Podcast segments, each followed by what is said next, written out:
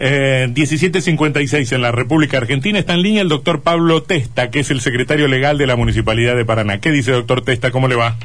¿Cómo le va? ¿Cómo bien, anda? Bien, bien, bien. A ver, eh, ¿qué evaluación hacen de lo de lo sucedido hoy en, en Racedo y, y cómo piensan continuar? No, bueno, lo, lo que pasó hoy, a, a- a nuestro entender, es que, eh, o sea, lisa y llanamente, ante la pretensión de dar inicio a la obra, con una acción de hecho, ¿no? Este, directa, obviamente, un grupo de, de personas se, se le impidió a la empresa llevar a cabo la misma. Ujú. Ah, Eso es sucintamente. Está bien, eso eso más o menos lo podemos lo podemos comprobar con nuestros propios ojos. Lo que nos Sí, impo- sí, sí, lo que nos lo que nos importa saber es si si, eso, si- eso mismo eso mismo que que, que vieron ustedes que ha Ujú. visto toda la ciudadanía es lo que objetivamente ha pasado bueno, claro. Que. O sea, Eh, claro, lo que pasa es que en eso estando en una instancia ya donde no hay vigente una medida cautelar que impida realizar la obra Ujú. La pregunta es si este hecho político, evidentemente, que ha ocurrido hoy, modifica en algo los planes de la municipalidad, porque la obra debía iniciarse hoy y lo que tenemos es que no se pudo iniciar, ¿no? Eh, ¿Cambia algo esto de cara a qué va a pasar mañana y pasado mañana y el jueves?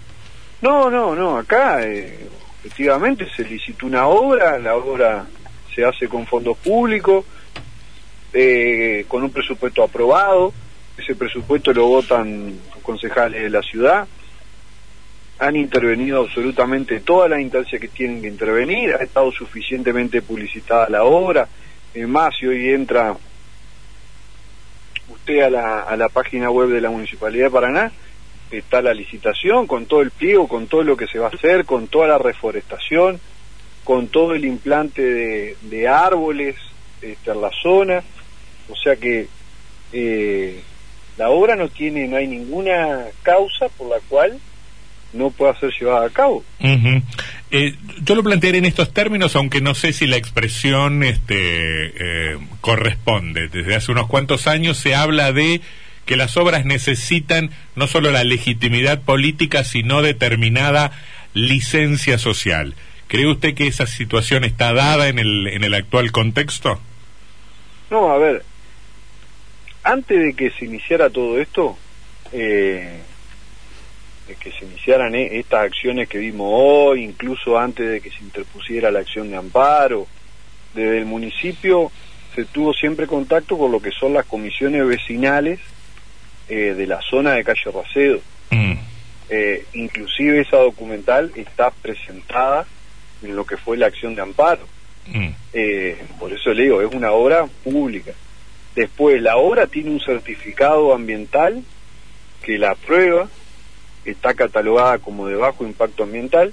Sí, los vecinos luego- dicen, algunos vecinos dicen que no es un es un estudio de impacto de- que es, no es un estudio de impacto ambiental, sino apenas un informe este que no reúne las características este pertinentes. No, bueno, por eso. Una cuestión es, yo, por eso le digo, yo con todo el respeto que me merece obviamente todas las personas, los vecinos, las agrupaciones, yo no, no, no estoy personalizando ni nada. Yo hoy eh, expliqué, también escuché ciertas posiciones que decían que aún cuando se hubiese cumplido con toda la normativa vigente, un cierto grupo de personas eh, decían que si ellos entendían que eso no les gustaba, por más que estuviese escrito en una norma, no la respetan. Bueno, es muy difícil discutir desde esa posición. Doctor, eh, Sebastián Martínez lo saluda. Sí, ¿cómo le va? Políticamente, eh, no ya en términos jurídicos, eh, ¿ustedes no detectaron que esto podía llegar a pasar? Los vecinos se manifestaron viernes a la noche durante varias horas, cortando la calle, inclusive con banderas, eh, y el lunes a la mañana, obviamente que se hicieron presentes para evitar el inicio de la obra. ¿No faltó ahí bien. una instancia de diálogo más, un Está esfuerzo, digo, como Estado municipal? Está bien, pero nosotros no nos olvidemos que esto lo judicializaron.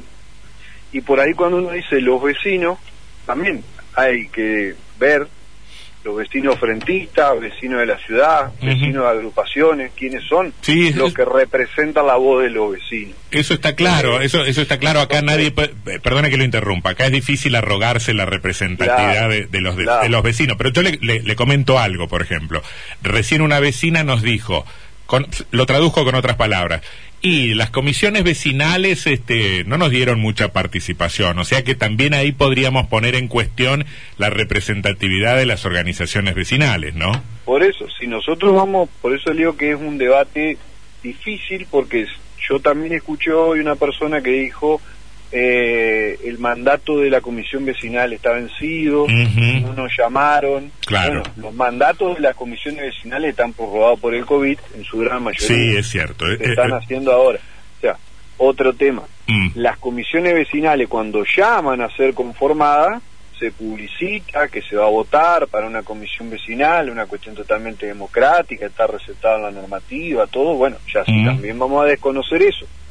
Llegué al otro extremo de escuchar una posición que decía el presidente de la vecinal de acá es inquilino, ni siquiera es propietario. Bueno, si también vamos a... O sea, no No, yo, yo- yo lo entiendo, yo lo entiendo, yo lo entiendo, yo lo entiendo. Lo que, lo que lo noto, doctor Testa, es como muy decidido, como, como, como dejando constancia de que eh, la posición de la municipalidad es avanzar y avanzar nomás, no, no. No, no, yo lo que lo que lo que estoy lo que no explicándole porque ustedes seguramente Mm. lo, lo, lo saben, yo no, no me pongo en el No, no, no, claro. en el pedestal de explicarles a nadie nada, obviamente todos tenemos este la posibilidad de disentir, de opinar distinto, yo eso lo, lo- obviamente que así, eh, pero lo que por ahí yo quiero expresar es que acá ha habido todo un proceso donde todas las cuestiones que hoy se piden ya se han dado. Inclusive se ha judicializado, o sea, ¿qué más Mm. que, que llegar hasta esa instancia? No, bueno, Cuando en el en el en el en el en lo que fue el amparo hubo una audiencia de conciliación. Mm, En la audiencia de conciliación nosotros llevamos una propuesta, eh, pero la posición del foro ecologista en ese caso fue que no quería la obra. Entonces, por eso es lo que le, eh, es No. muy difícil. Yo, yo, yo le, no crea que no le entiendo la lógica desde la que usted me habla. Lo- la, la, la conclusión, No, la- no. Lo, lo entiendo perfectamente. La conclusión que yo saco es que en estos términos, y voy a hablar de manera muy brutal, que nos queda avanzar con la topadora cuando dos o tres vecinos se, se abracen a los árboles.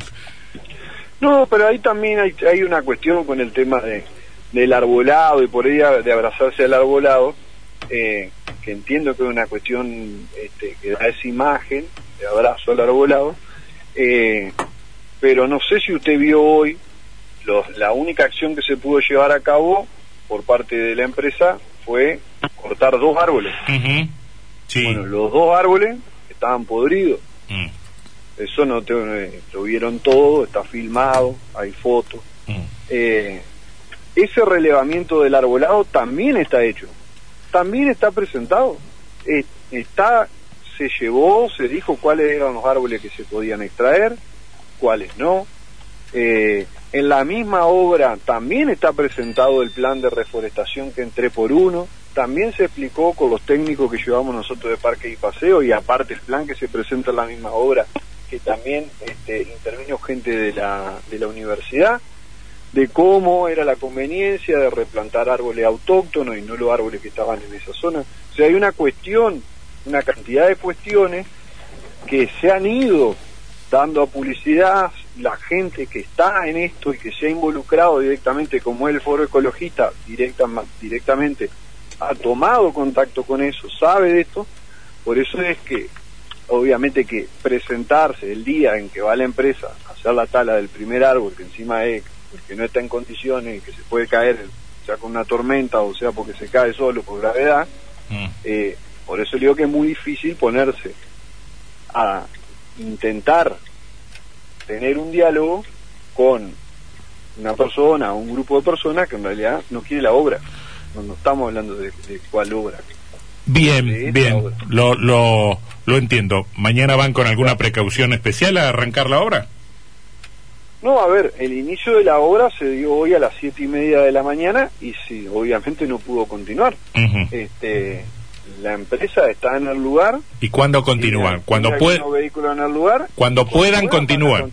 Cuando puedan van a continuar la obra. Bien, Todos sabemos que también hay una cuestión de que cuando usted está impidiendo una obra pública, y acá ya estamos hablando de mayores costos, de cuántos días hace que está paralizada la obra y de quiénes son las personas que intervinieron para paralizar la obra.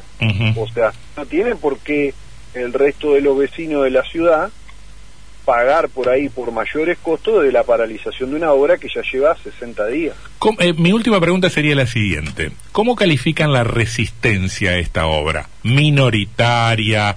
Eh, eh, intransigente, representativa, numerosa. ¿Hacen una caracterización en esos términos, en alguno de esos términos? A ver, es que ponerle una caracterización a eso hoy, con todo lo que representa no solamente la gente que está en un lugar, sino las redes sociales, lo que puede opinar una persona en un medio público, me parece que por ahí es también caracterizar a las personas que están en eso. O sea, yo así sea una asociación que tenga cinco personas, si esas cinco personas, entiendo, muestran sus razones, este, pueden llegar a un espacio de diálogo, por más que sea mucha gente o poca gente, si tiene una legitimidad para hacerlo. Claro, de, eso estoy hablando. basta en una cuestión de que está legitimado para hacerlo, bueno, ahora acá estamos discutiendo sobre algunas cuestiones que ya han sido dilucidadas, ya han sido explicadas, no se ha violado ninguna normativa vigente, ni, ni en lo que es la parte de la licitación, ni en lo que es materia ambiental, que es por ahí este, la voz sonante en lo que es el conflicto este. Pero no, no, no lo puedo calificar de ser representativo o no. Está bien. cada uno tendrá sus razones. No, claro. Eh, el sentido de mi pregunta tenía que ver con, con más que nada con una evaluación de carácter político, ¿no? Si, yo, me imagino, Yo, me imagino que si ustedes se encontraban con una manifestación masiva, si interpretaban que era algo masivo, tal vez podían dar marcha atrás, pero no me parece que estén viendo eso ustedes. Eh, a ver, no, pero más, más allá de eso, eh, más allá de que sea masivo o no, nosotros entendemos también que hay una presencia en el lugar que está no le digo que comprobado, pero está, está filmado, fueron todos los medios, hoy filmaron quiénes son las personas que están, y es más que evidente cuál es la masividad de la cantidad de personas que estaban en el lugar. Mm. Pero también es evidente el impedimento de facto que han realizado para continuar con la obra. Está bien. Que bueno, después tendrá sus consecuencias que obviamente, y ahí sí yo le hablo de masividad o no, entiendo por ahí, no será justo que el resto de los ciudadanos paguen mayores costos en una obra que debería haber iniciado ya hace 60 días. Doctor Testa, gracias por su testimonio, muy amable. ¿eh? No, no, muchas gracias.